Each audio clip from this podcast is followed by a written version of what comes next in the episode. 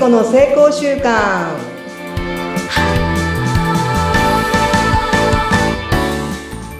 皆さんこんにちは。エンパワーメントコーチの聖子です。無意識を味方につけて目標達成を加速させるコーチングをしています。他に地域活性化伝道師そして人石高原町ふるさと大使そして FM のパーソナリティなどをしております。人や地域の天才性を目覚めさせるのが大好きです今日もよろしくお願いしますはい。なんか、ピーヒャラピーヒャラ聞こえています。聖子さんです。えっと、はい私はフリーアナウンサー、インタビュアー、研修講師、うなみくよです。よろしくお願いします。よろしくお願いしますなんか、鐘の音とか聞こえてますよね、今。はい。あの、ね、秋にお祭りということでね、やっぱり日本の文化、いいですよね。羽と太鼓ってさ、なんか心がさ、踊る。ワクワク、ワクワクするじゃない？うんうんうんうん。私は子供の頃お祭りになるとうん、服を買ってもらえるんですよ、なんか。あで思い服を買ってもらって、その服を着てお祭りに行って、あ、うん。お小遣いをもらえるから、そこで綿菓子とかいいね。懐かしい。を買うのがとても楽しみで、うん。なんかその音だけでね、まあそういうことを思い出せる。思い出すね。人間ってすごい能力あるで。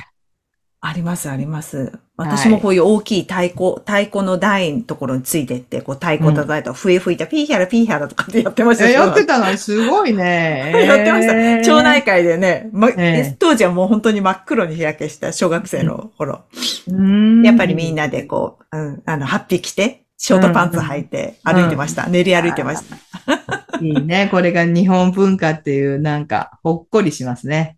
はい、本当そうです。うんもうう、んやっぱり思い出しますもんね、当時のね。そうそうそううん。うん。なんか、そういう、なんか、記憶を持てるのがに人間だけだって聞きますね。ああ、なるほうんど。他のものは、あまりそういう記憶を再生したりすることがないっていうので、うん。まあ、これが、よし、あしっていう感じで今日は話をしていきたいなと思っていますよ。ろしくお願いします。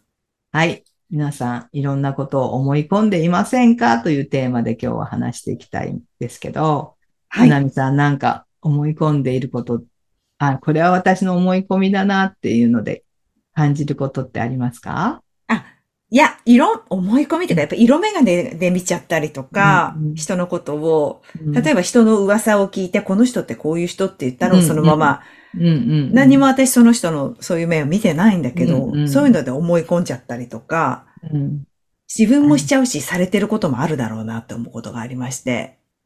そうやってね、あの、言われたこと、結構言葉ってすごい刺さるじゃそう、だから気をつけないとなと思ん。ってます。気をつけないといけないよね、本当に。はい、自分もつい、あれ、そんなつもりじゃなかったのにすごく広がっちゃったとかっていう経験あるので、うんやっぱりこう、マイナスなことを特にこう思ったり言っちゃっうんうんポロって、悪口言ったつもりじゃなかったけど、その後ね、すごく自分が心が苦しくなっちゃったことがありますうんね。うん。私もあの、いろんな活動をしていたので、結構まあ目立ってうん。いたんですね。その時に、やっぱり、うん。あの、噂話や悪口をいっぱい言われて、でも私ね、その人と会ったこともないんですよ。ああ。だからこう、イメージ？うん。イメージでこう語られることが多かったんで、そうですか。あ私は、うん。はい、人の悪口や噂話はしないし、うん来たものを、それを次に流すっていうのはしないって決めてるんですね。うんうんうんうん。それは自分が傷ついたから。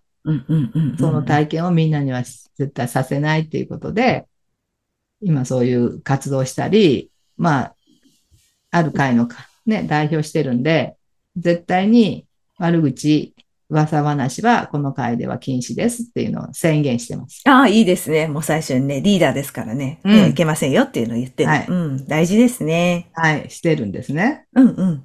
そして、なんか、そう思うと、本当の私じゃなくって、その雰囲気でうん、結局思い込んでいて、うんこの人はこうなんだっていうのを、思い込んだことをなんかこう特定していくっていうのが、まあ人間のその思考パターンでもありますよそっか。ね。そうなんですね。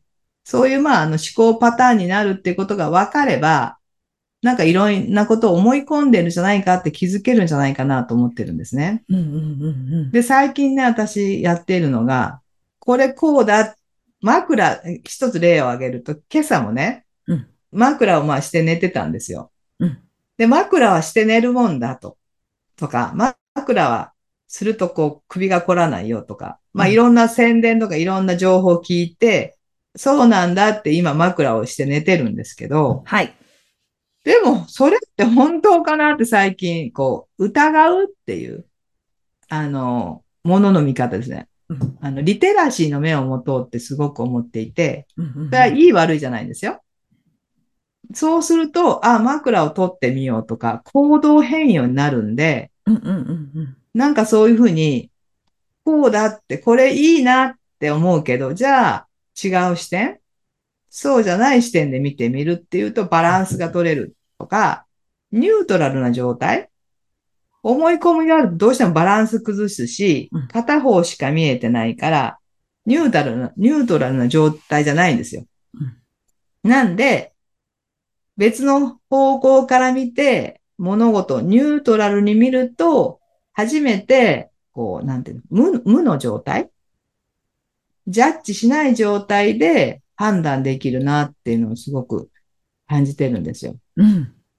だからね、ちょっとね、物事を違う視点、疑ってみるっていうようなことを今やってます。ああ、いいですね。そうですよね。きっと。なんかいろんな面から見た方がいいことってたくさんありますよね。見方で変わりますからね。見え方って全部。で、で、どれを選ぶかは選択じゃない？自分の今度は感覚。はい、はい。感覚できちっとこう選べる自分がいるっていうのを分かって、うん。感覚で選んでいいけば、本当にニュートラルで無の状態で選ぶ。それが自分にとって大事。今は大事って思えば、なんかこう後悔もないじゃない？うん。そして広がるじゃん、もっと。いろ確かに。んなこと。確かに。人との関係も。ああ、確かに。そうですね。自分のその距離、距離みたいな。もうそこには行けないとかさ。はい、はい。そういろんなもうこう制限というか枠がさ、いっぱいあるからさ。うん。うん思い込みうんによってさ。だからそういうのが外れたらいいなって思って。そうですね。あるのかな、自分も気づいてないだけで自然と持ってるかもしれないですね。うん。いや、もうこうだって決めたものは思い込みかもしれないと思った方がいいですよね。これがいい、あこれがいいって思ってる自体がもうバランス崩してるって思えばいいんじゃないかなと思ってます。ああ、そうですね。ああ、なんか昔そういうふうに思ってたこと結構あったかもしれないな。なんか例えばシングルマザーってかわいそうとか自分で。ああ、そうだね。それもあるよね。本当って、それってそうなの？とかって、うんあの人はこう思ってるに違って、そうなの？聞いたの確認したの？とかね。そうそうそうそうそう。してないけど、あ、いや、あの目線は絶対そう思ってるに違いないとか。なんかそういうなんか、かわいそうな自分を演出してたんじゃないかなと思う時が。なるほど。ま、昔ありました、ありました。今振り返ると。ねうん、あるよね。うん。なんか、この、この、これはこういう形じゃないとダメとかね。うんうん、結構ガッチガチだったかもしれないなって今思い出す。うんうんだいぶ緩くなりました。あ はい。なんかね、今も私も、あの、会長してるんですけど、やっぱそれもこうあらねばいけないって思うんだけど、なんとなくき窮屈なとこがあって、でも本当そう、そうなんだろうかっていうふうに、また別の人に相談したら、うん。こういうやり方もあるし、あなたはこのパターンじゃないですかって言われた時に、ああ、逆にちょっと、そうそう、枠じゃなくて、あなたのパターンって、あなたはこう、こういうのが得意なんじゃないって言われたときに、ああ、そうか、それでいいんだって、うんうんうん。一旦枠があるけど、その枠にこう、無理にこう、はめようとせずに、あ、うん。枠があるよねって、枠をここから見て、自分のその個性を生かすっていうのもいいんじゃないって言われたときに、なるほどって思って、どうしても自分を枠にはめようとする自分もいるんですよ。そうか、そういうケースもあるんですね。うんでも、そういう、なんかこう、どうなんだろうね、みたいなことを言える人がいるといいですよね、近くに。そうなんですよ。思う聞いんだけね、そう、聞いてみれる人聞いてみる人がいるといいよね、そういうやっぱり。自分は、その考え方に凝り固まってるから気づかないけど、うんうんうんうん。ね、そう。だから人に聞くとかね、まあやっぱコーチやメンターがいると、そうですよね。うんどうしてもさ、自分が枠にはまってること自体がわかんない気から。づかない。わかります。ある、ある、あるかも。だからまあ、鏡としてコーチやメンターがいてくれたら、あ、今こういうふうに言ってますけどって、これってどういうことですかって聞かれたときに、ああ、思い込んでるなとか、癖があるなとかね、はい。そういうことに気づかないと直せないじゃん、まずは。そうです、そうです。あだ心の癖っていう言い方を私前です。こう、なんか自分がどんどんし、例えば一つのミスをしたことで周りに迷惑をかけて苦しくなっちゃって、うん。こう嫌に思ってるに違いないと思って、私がね、自分のミスによって周りに迷惑をかけたからって思った。でもそれってさ、ま、私たち何とも思ってないよってある方がふって言ってくれて、うん。うなみさん割とそうやって心の癖がちょっとあるかもしれないねっていう。ね心の癖っていう表現をしてくれたんですよ。うんうんあなたが間違ってるとかじゃなくて。ちょっとした心の癖だと思う。癖か、うんその言い方優しいなと思ったことがありますね。そうですね。こね心や体、全部癖でできてるんで、うーん。で、ちょっと歪んだり、それ癖じゃん。歪む体をちょっとねねじってる癖があるから直せばあ全体が整うし、そうですね。うん、それはなんか後天的についたもの、ほとんど後天的についたものって言われてるんで、心のあり方も、うーん。7歳までのその親や、まあ大人たちの接し方で、あ自分はこういう人間なんだっていうふうに認識して、8歳ぐらいからこうアイデンティティが作られていくんで、自分ってこういうものです、みたいな。うんそういうのが分かってくると、この私って、本当にこの私なのかみたいなところもね、はあ問いかけていけるし、それは、それこそ今言われたような考え方の癖、心の癖、そして食べ癖、体の使い方の癖、なんか全部がそうだなと思っのか。そそうっかそっか。うん。